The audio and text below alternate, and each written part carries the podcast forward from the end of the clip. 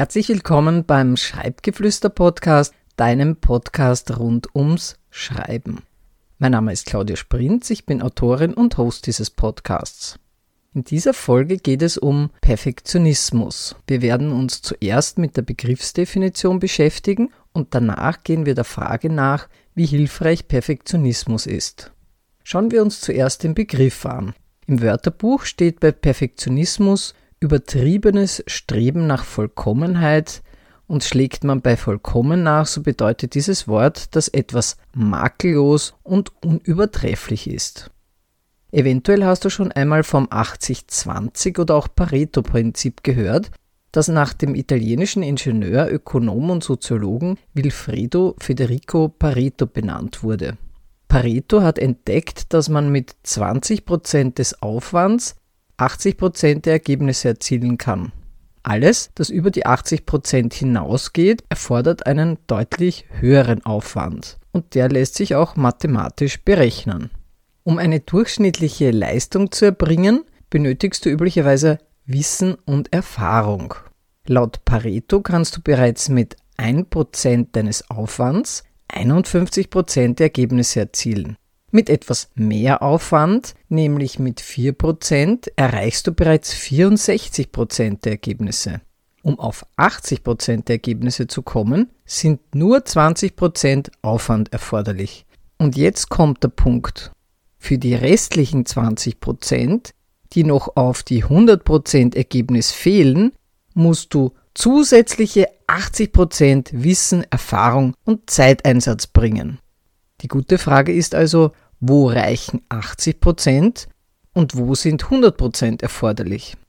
100% Ergebnis sind für all jene Bereiche notwendig, wo es um die Sicherheit und um die Gesundheit von Mensch und Natur geht. Wenn du Aufgaben in der Medizin, in der Umwelt- oder Fahrzeugtechnik zu erledigen hast, wirst du vermutlich hundertprozentige Ergebnisse erwarten. Alles andere wäre nämlich höchst fahrlässig. In vielen anderen Bereichen wie fürs Schreiben oder etwa für die Vorbereitung dieser Podcast-Episode wären 100% viel zu aufwendig. Stell dir mal vor, ich hätte für diese Podcast-Episode sämtliche Artikel, Beiträge oder Bücher lesen müssen, die jemals zum Thema Perfektionismus veröffentlicht worden wären dann würdest du diese Episode gar nicht hören können, denn dann wäre ich jetzt zu diesem Zeitpunkt, wo du diese Episode hörst, noch immer mit dem Lesen der vielen Veröffentlichungen beschäftigt. Mein Rechercheaufwand wäre also in keinem vernünftigen Verhältnis zu einer Podcast-Episode gestanden. Und an der Stelle möchte ich dich daran erinnern, dass wir immer noch vom Aufwand für ein 100%-Ergebnis sprechen.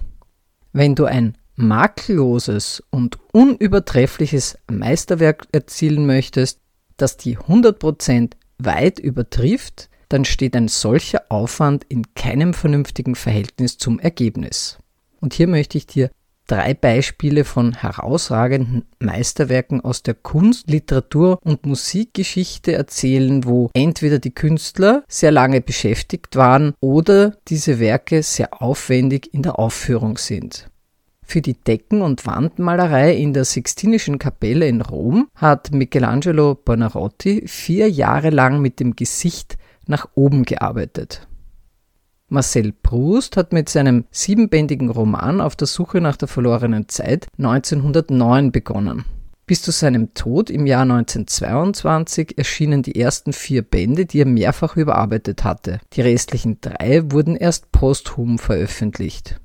Die achte Sinfonie in S-Dur von Gustav Mahler entstand zwischen 1906 und 1910. Der Komponist schuf ein Werk, wo er damals mögliche Klangspektren bestmöglich ausgenutzt hat. Darum enthält die achte Sinfonie in S-Dur ungewöhnlich viele unterschiedliche Gesangsstimmen und Instrumente, weshalb man ihr später auch den Beinamen Sinfonie der Tausend gab. Um diese außergewöhnliche Sinfonie aufzuführen, sind fünf Solisten und Solistinnen, zwei Chöre, ein Knabenchor und ein großes Orchester erforderlich. Du siehst also an diesen drei Beispielen aus der Geschichte, dass es selbst bekannten und anerkannten historischen Persönlichkeiten nicht leicht gefallen ist, solche Werke zu erschaffen. Das Streben nach einer kaum zu erreichenden Vollkommenheit ist also selbst für erfahrene Profis extrem anstrengend. In vielen Fällen ist Perfektionismus sogar Zeitverschwendung und Erfolgsverhinderer. Diese Ansicht vertritt auch John Eckhoff in seinem Buch Bring es zu Ende. Viele Menschen haben nämlich die Einstellung, dass sich Engagement nur dann lohnt, wenn das Ergebnis ihren perfektionistischen Vorstellungen gerecht wird. Diese Vorstellungen sind jedoch nicht schicksalhaft, sondern werden von der jeweiligen Person selbst bestimmt. Wenn du dir also überambitionierte oder anderweitig unrealistische Ziele setzt, läufst du sehr schnell Gefahr, dein eigenes Scheitern regelrecht vorzuprogrammieren. Stell dir vor, du nimmst dir vor, innerhalb eines Monats 20 Kilogramm abzunehmen.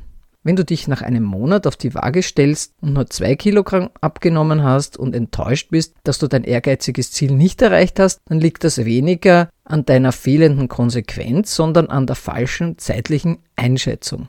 Denn die meisten Profis empfehlen in etwa einen halben Kilo bis einen Kilogramm pro Woche abzunehmen. Mit deinem 20 Kilogramm Ziel bist du dem sogenannten Planungsfehlschluss oder Planning Fallacy zum Opfer gefallen und hast die Zeitdauer einer Aufgabe falsch eingeschätzt. Dieser bekannte Denkfehler wird übrigens von sehr vielen Leuten begangen, die sich unrealistische Ziele setzen. Hinter dem Perfektionismus lauern noch weitere unbewusste Sichtweisen, die uns das Leben unnötig schwer machen. Viele solcher starren Vorstellungen sind so weit verbreitet, dass es schwierig ist, diesen auf die Schliche zu kommen. So gibt es etwa die Sichtweise, dass wir in allen Lebensbereichen Spitzenleistungen vollbringen müssten oder wenn wir uns nur an bestimmte Vorgaben orientierten, dann würde alles ganz von selbst klappen. Beide Sichtweisen sind natürlich Unsinn. Und dann gibt's noch die obligatorischen Versagensängste, die während des Endspurts auf dich lauern. Sie sind der Grund, warum viele Menschen knapp vor dem Ende aufgeben. Wenn du diese letzten Hürden während der Fertigstellung erkennst und überwindest, hast du es geschafft. Perfektionismus ist übrigens der Nummer 1 Grund, warum laut John Eckhoff 92% aller Vorsätze scheitern und viele Menschen wichtige Aktivitäten gar nicht erst in Angriff nehmen. Selbst bei größtem Engagement und besten Bemühungen wirst du als Anfänger oder Anfängerin Fehler machen, selbst wenn du über das nötige theoretische Vorwissen verfügst. Es ist daher viel wichtiger, dass du beim Auftreten von unvorhergesehenen Dingen nicht stundenlang darüber nachgrübelst, sondern einfach weitermachst. Selbst ein Profi mit hohem Wissen und viel Erfahrung müsste unverhältnismäßig viel Aufwand betreiben, um zu einem 100% perfekten Ergebnis zu gelangen. Kommen wir nun zum Fazit dieser Podcast-Episode. Nur in Bereichen, wo große unwiederbringliche Schäden wie etwa an Natur und Umwelt entstehen können oder Leben in Gefahr sind, sind 100% Ergebnisse wichtig und sinnvoll. Sich in Perfektionismus-Gedanken hineinzusteigern, ist weder hilfreich noch sinnvoll. Die dahinterliegenden starren Vorstellungen halten dich mehr von der Umsetzung wichtiger Vorhaben ab, als dass sie dir nützen. Somit ist Perfektionismus einer der schlimmsten Erfolgsverhinderer.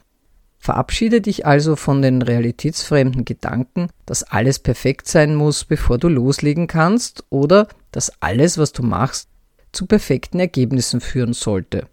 Das gilt natürlich ganz besonders fürs Schreiben, wo du nur durch regelmäßige praktische Übung besser werden kannst.